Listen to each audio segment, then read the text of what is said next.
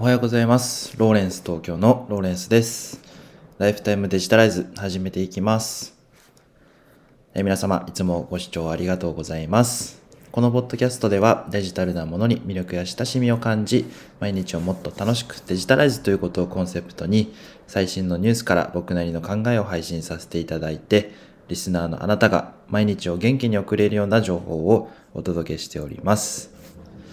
いかがお過ごしでしょうか？今日は4月の20日火曜日の配信でございます。6時21分に収録しております。え今日はですね、東京、えー結構いい天気でね、昨日から引き続きあの気持ちの良さそうな日が続いていきそうなんですけども、天気予報東京を見るとちょっと暖かくなりそうで、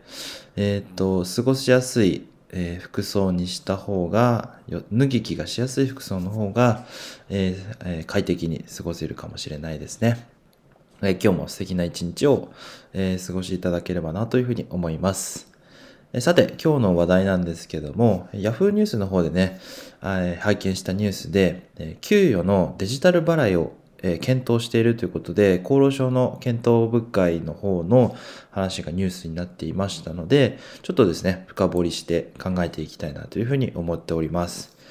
で、結論ですね、あの、先に言いますと、まあ、まだあの、検討中の内容になっているということなんですが、えーどんな内容かと言いますと、まあ、あの、現金自動払い機、まあ、ATM ですね。ATM から、その給料日、支給当日に1円単位で現金化できるということを条件にして、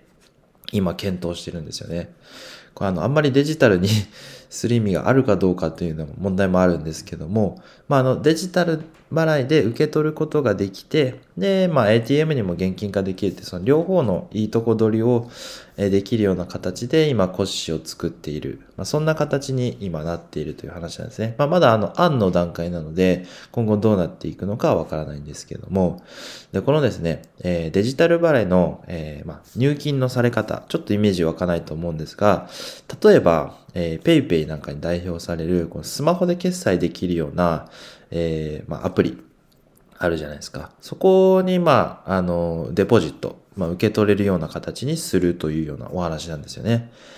で、イメージとしては PayPay をちょっと考えてみてもらえたらなというふうに思うんですけど、で、PayPay ちょっと使ったことないという方については、まあ、あの、そうですね、Suica とか、えーそういう電子マネー系のものを想像してみてもらって大丈夫です。で、労働基準法の中で、えーその給与の渡し方については、あの、法定されていて、あの、決められた方式によって支払わなければいけないということがですね、書いてあるんですね。これがね、賃金支払いの原則というものなんですけども、まあ、毎月1回だとか、直接労働者に払わなきゃいけないとか、で、これはですね、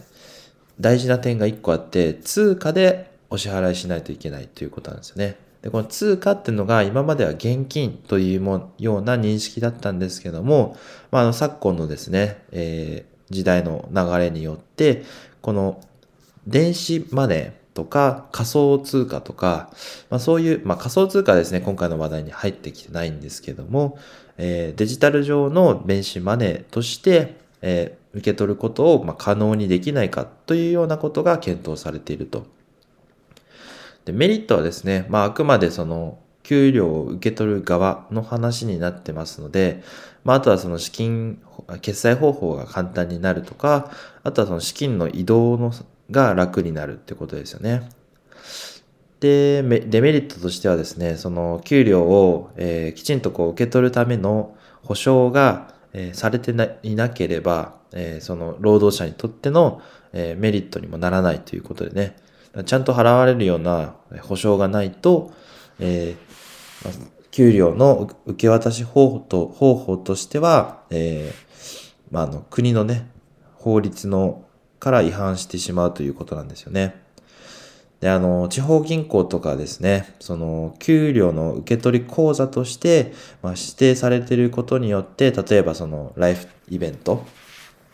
なんか、住宅購入とか結婚とか、退職金だとか相続とか、まあ、そういう、その、口座を持っていることによって発生するイベントによって、まあ、収益をこう、えー獲得している部分もあったりするので、そこをですね、あのデジタル払いとして、えー、その個人の口座が、えー、例えば PayPay とかに移ってしまうと、かなりダメージを受けてしまう可能性があるということで、ニュースの記事には紹介されておりました。まあ、今後ですね、えー、デジタル払いというものが、えー、日本でですね、進んでいくとしたら、そのアメリカのようなペイロールカードというその給料の支払い専用のカードというような形で、まあ、あれですね、えー、デビットカードみたいな感じで、給料がこそこの口座に入金されるのでで、そこから支払いを行うみたいな、えー、プリペイドカードがあるらしいんですけども、まあ、そういった形の一例として導入されていく可能性があるそんな、ちょっとこう未来志向なニュースでございました。で、日本全国の雇用者数っていうのは、この Yahoo ニュースによると、えー、大体5900万人ぐらいなんですよね。6000万人弱ぐらいで、自営業含めると6600万人ぐらいで、で、このうちの半分ぐらいは公務員ということなんで、えっと、最初はですね、えー、その民間事業者から導入されるていくかと思うんですけども、まあ、公務員までもし広がるとしたらですね、面白いことになっていくのかなっていうような気がしております。まあ、もしかしたらその、国家公務員とかのが早くって民間が後になる可能性もあるかもしれないんですけど、まあ、その辺はですね、ちょっとニュースを追っていければなというふうに思います。えー、今日はですね、えー、給料のデジタル払い、えー、実現なるかということでですね、Yahoo ニュースの方から情報を紹介させていただきました。えまだ参考になればと思います。